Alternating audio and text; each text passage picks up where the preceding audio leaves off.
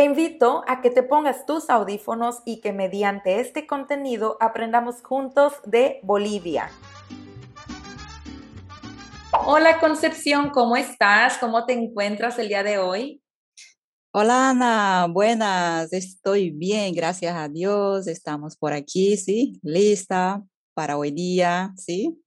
Ay, Concepción, primero que nada te agradezco mucho por aceptar la invitación, porque fíjate que eh, hay mucha inquietud de muchos estudiantes por conocer más de países hispanohablantes, además de escuchar diferentes acentos, conocer un poquito más de lo que normalmente sabemos. Y es por eso que quise invitarte y te agradezco mucho por, por aceptar esto, ¿de acuerdo?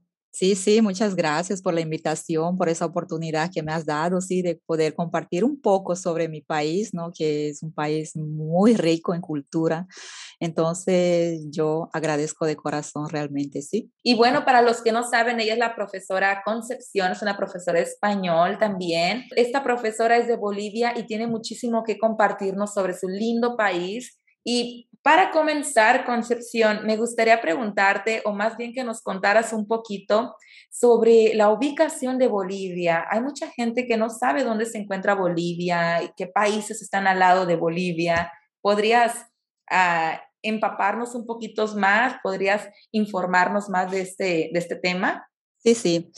Bueno, Bolivia se encuentra en el hemisferio sur del planeta, ¿no? Y limita con cinco países. Primeramente es con Brasil, Perú, Chile, Argentina y Paraguay. Entonces, son los cinco países que limita ahí Bolivia, ¿sí? Ah, mira, entonces ustedes también tienen lo del invierno ahora durante el mes de junio, julio. Sí, tenemos. ¿Y es muy frío también allá?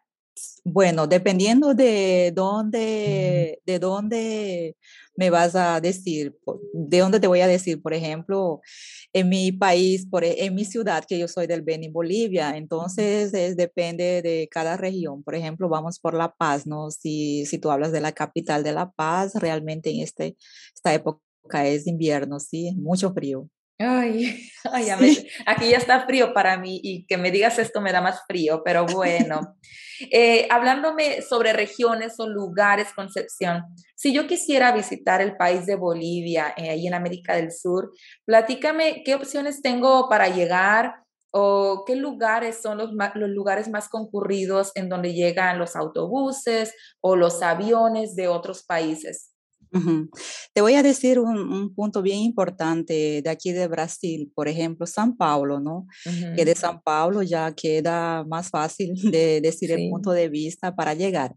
Entonces, por ejemplo, si tú vas a agarrar un avión de San Paulo, ¿sí?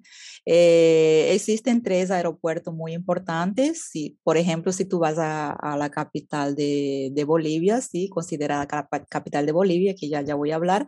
Entonces, la capital de Bolivia es La Paz. Y si tú vas a agarrar un avión, tú puedes agarrar el nombre del aeropuerto que tú vas a ir, se llama El Alto. Entonces tú vas a ir El Alto, ¿sí? Tú agarras. Ahora si tú vas a ir de autobús, tú puedes agarrar también un autobús de San Paulo, ¿sí? Eh, solo que no hay directo, ¿no? Eh, tú vas a agarrar este autobús, vas a ir para con dirección a Santa Cruz y de Santa Cruz vas a ir para La Paz. Entonces hace todo ese proceso para poder llegar allá a, La Paz, ¿sí? Ah. Se encuentra en La Paz, el transporte El Dorado, tú vas a bajar ahí en ese lugar. Entonces es el, bueno, el transporte El, Dorado y la otra sería el Alto, ¿verdad? El aeropuerto. Sí, sí, el Alto. Eh, el otro es Jorge Wisterman si vas a ir para Cochabamba, ¿sí? Cochabamba. Y si vas a ir para Santa Cruz, se llama el Viru El son todos los tres aeropuertos internacionales. Ah, tres aeropuertos internacionales. Sí. Entiendo. Pero el que más así popular sería el Alto, ¿verdad? Que mencionas. El Alto, porque se, la mayoría busca, o en realidad la mayoría busca o La Paz o Santa Cruz, ¿no? La mayoría de los brasileños van para allá. Ah, entiendo, entiendo. Hablando de tanto de aviones como de autobuses, Concepción, ¿tú tienes una idea más o menos de cuánto tarda en llegar un avión o un autobús? Mira, como yo nunca viajé de avión de San Pablo para allá, entonces son, eh, lo que da son ocho horas de avión. Wow, no, si está, dices que es un país vecino, Brasil, ¿no? Sí, Entonces, aún así, es, toda la distancia, claro. Wow, gracias Concepción. Oye, y hablando de ciudades, todo esto, éntranos un poquito más en este ambiente. ¿Cuál es la capital o la ciudad más importante de Bolivia? Mira, eh, la capital de Bolivia realmente oficial es Sucre. Es Sucre, pero la capital, eh, la considerada capital que la mayoría conoce es La Paz, ¿no? Y La Paz queda la sede del gobierno, entonces por eso es ah. considerada la capital también. Y hablándonos un poquito tanto de Sucre como de La Paz, ¿podrías decirnos un poco de las atracciones turísticas que hay en Bolivia o por qué crees que sería interesante visitar Bolivia? Mira, las atracciones turísticas son varias, ¿sí? Dependiendo de cada región, pero es así, los más visitados es el Salar de Uyuni. ¿Qué significa Salar de Uyuni? Salar de Uyuni es desierto de sal, entonces ya ustedes vieron el mar de sal, entonces se encuentra en Bolivia, ¿no? Entonces, solamente mar de sal. Entonces, es, la, es la mayor reserva de litio, de sodio, de potasio, ¿sí? De, esa región. Y es 3.000 y, si no me engaño, 3.500 metros de altitud, ¿sí? Es muy alto, necesitan tomar un té de coca para poder subir. ¿sí? ¿Un té de coca? Sí, té de coca, té de coca, porque la coca ya es reina la coca en todo lugar. Entonces, el té ah. de coca dice que eh, es bueno para la altitud. Entonces, eh, siempre tienes que tomarse. Bueno, yo nunca he tomado, pero las personas turísticas que van para allá, hasta un amigo mío que fue a Salar de Uyuni, fue si no me engaño, hace tres años atrás él fue de moto, ¿sí? De aquí de Recife para Salar de Uyuni, fue solo. Sí, entonces él me cuenta que realmente tomó té de coca, es muy frío, sí, es muy frío. Entonces, eh, es bueno, bueno visitar. Me encantaría visitar, yo no conozco también, sí, me encantaría, pero por el amigo que nos contó, dice que es muy bueno y vale la pena, sí. Te invito a que seas parte de mi comunidad en Patreon dando clic en el link que te dejaré en la descripción para que veas todos los recursos que tengo para ti, incluyendo la transcripción de este grandioso contenido y me sigas apoyando a crear más recursos como estos en español. Ajá, ¿existe alguna otra que para ti como, a ah, esto vale la pena conocer? ¿O mucha gente va, hay gente que... Eh, lago Titicaca, dice que el lago Titicaca, cerca de 60 mil personas pasan en ese, eh, por año en ese lugar. Entonces, el lago Titicaca eh, es el lago más navegable del mundo y también con una altitud de 3.800 metros de altitud, también tienes que tomarte de coca porque es muy alto, muy, eh, mucho frío también, sí. Y existen islas flotantes también, que usted puedes conocer las islas flotantes del lago Titicaca que se encuentra al medio del lago. Entonces son más o menos 80 islas que se encuentran de ese, de, eh, al medio de ese lago, donde hay personas que viven ahí en ese lugar y ellos mismos construyen, lo más importante que ellos construyen con sus cosas, sus casas, sus barcos, sus artesanías con totora. No sé si tú conoces totora. La totora es un es una hoja que crece en la superficie del agua y ellos construyen con eso, ¿sí? Y también eh, el lago Titicaca existe más de 2.000 especies de pescado, ¿sí? Entonces, esas personas que están ahí viviendo en esas islas también eh, se alimentan de pescados, ellos también comen hasta la totora, ¿sí? La ah, totora comen también, sí, y ellos viven de atracciones simplemente eh, de los visitantes, ¿no? Que van y compran sus artesanías. Y también tú conoces también Perú, que es frontera ahí, ¿no? Entonces es bien importante, sí. Ah, mira, qué interesante. Y ahora que me dijiste esto también, Concepción, ahí en Bolivia está la ciudad, una de las ciudades más altas del mundo, ¿verdad? Sí, porque en la, ahí en La Paz tú vas a tomar té de coca, porque como es alto en esa ciudad y muy fría también. Entonces, eh, la coca es reina, ¿sí? La coca, té de coca, te van a dar jarabe de coca, todo tipo de coca, ¿sí? Para poder eh, controlar la altitud para la, la, no te quedes toda tonta. Todos los comercios. En las calles, tú vas a ver si tú vas a Bolivia, en las calles venden hoja de coca, donde ellos utilizan bastante para hacer té. Hasta la mastican, ¿sí? Ellos agarran la coca pura la, hoja de coca seca y colocan dentro de la boca y ellos quedan masticando bastante tiempo con los cachetes grandes así. Primeramente dice que no siente hambre. Yo digo porque a mis hermanos ellos mastican, ¿sí?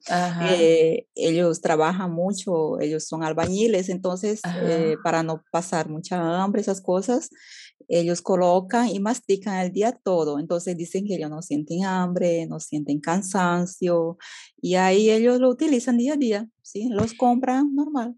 Sí. Ay, Concepción, ¿no? Qué interesante esto, ¿eh? Y qué bueno que te pregunte esto, eh, porque honestamente, si tú me dices a mí como mexicano té de coca, yo imagino Coca-Cola. Yo no, no soy fanática del refresco, pero en México toda dolencia en el cuerpo toma un poco de coca, y, pero nos referimos a la coca al refresco. No, ¿sí? no, no, no, la, hoja es la hoja.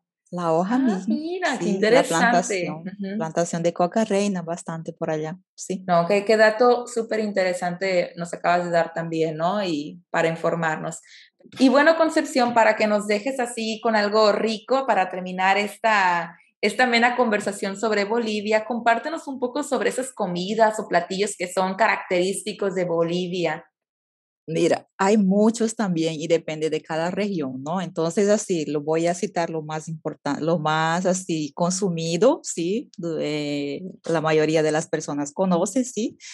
Eh, tenemos el pique macho, no sé si tú conoces el pique macho, ¿no? No. Eh, el pique macho es carne, huevo, tomate, papas fritas, solo cosas buenas, ¿sí?